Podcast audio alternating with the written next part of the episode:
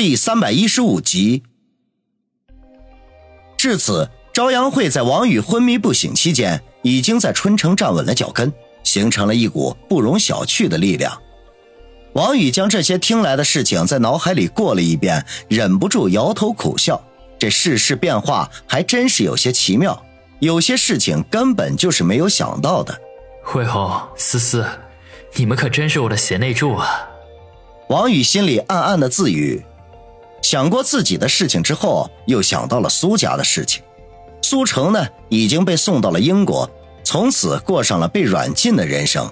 而他之前所做的事情呢，也将一笔勾销，化为过眼云烟。苏新志的同伙刘娜被大张、小张这两个闷骚男好好的招待了一番。据说他从保安室里出来的时候，连走路都是摇摇晃晃的。这也不知道他这算是因祸得福呢？还是受到了惩罚。总之啊，从那天之后，他便人间消失了。当然，王宇对他的事情也没什么兴趣，他关心的是在股东大会上播放的那段事情。据大张和小张说，苏辛迪在云顶国际的那栋别墅里，其实很早就被苏辛志安装了监控，起因令人大跌眼镜。苏新志最初的目的根本就不是为了监视苏辛迪。而是想通过监控观察别墅里是否闹鬼，又或者说他渴望见到妍妍的鬼魂出现，结果阴差阳错的拍到了王宇和苏辛迪在床上缠绵的情景，便被他拿来当做攻击苏辛迪的武器，这才出现了股东大会上苏辛迪让秘书刘娜播放苏新志犯罪的录音，结果却被他调包成了那样的视频了。想到这里呢，王宇不禁有些暗暗摇头。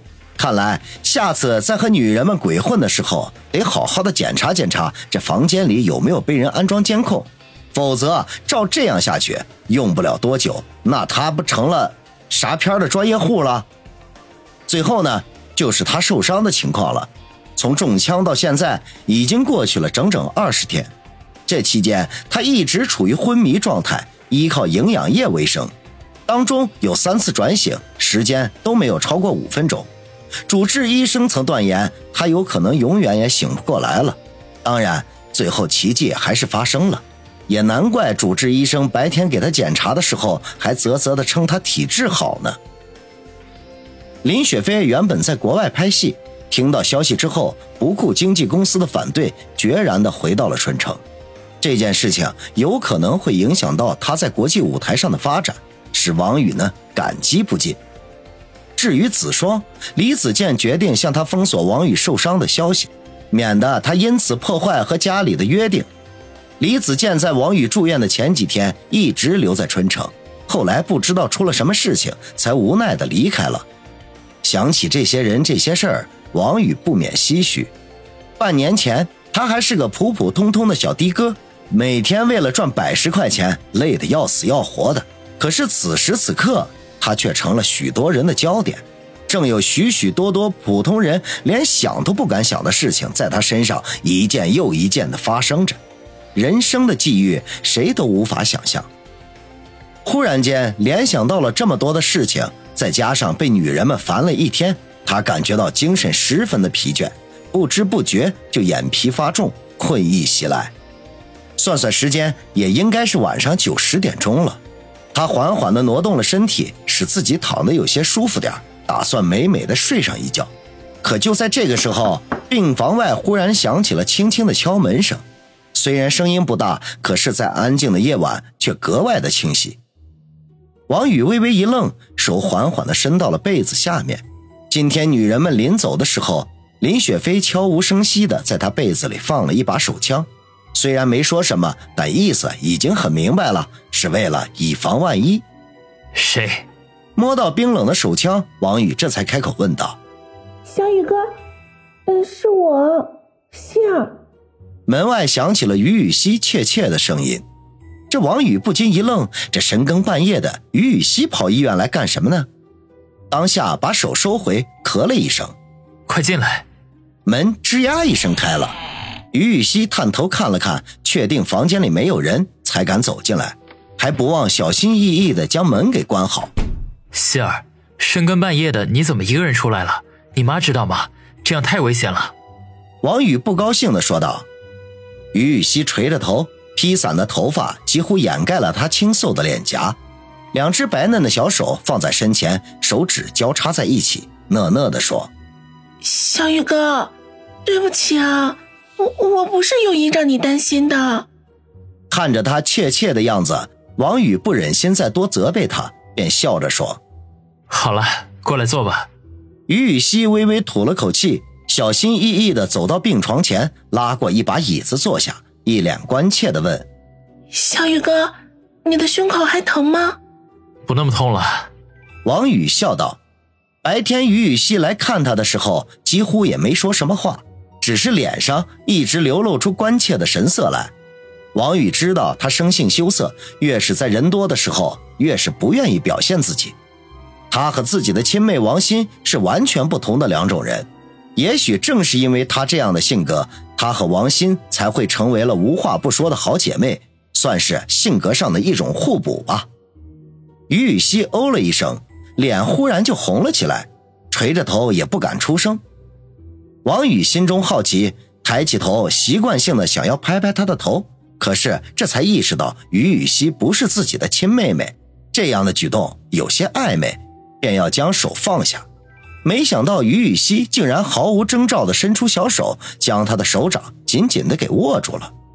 他的小手冰凉凉、滑腻腻的，柔软的仿佛没有一根骨头。王宇的心突的一跳，莫名的预感了什么。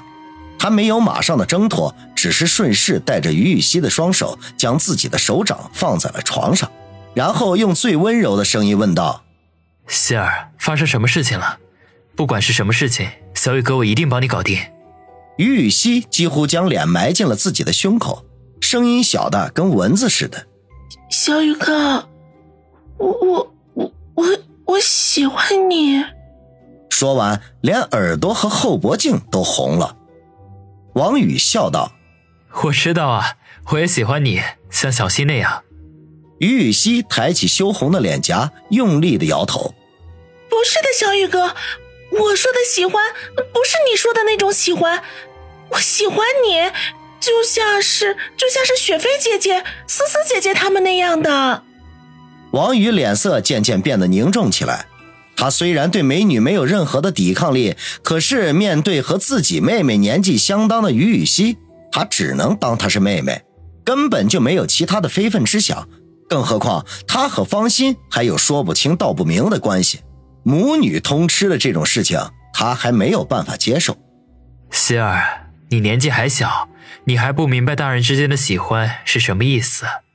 王宇干巴巴地说道：“这样的情景，他还是第一次。”也不知道该说什么好。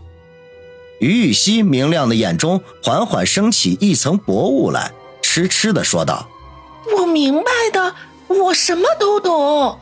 他们为你做的，我也可以做。”说着，他忽然站起身来，将一张含羞带怯的脸凑到了王宇跟前，微微的开启他水嫩的嘴唇，缓缓的向王宇的嘴上亲去。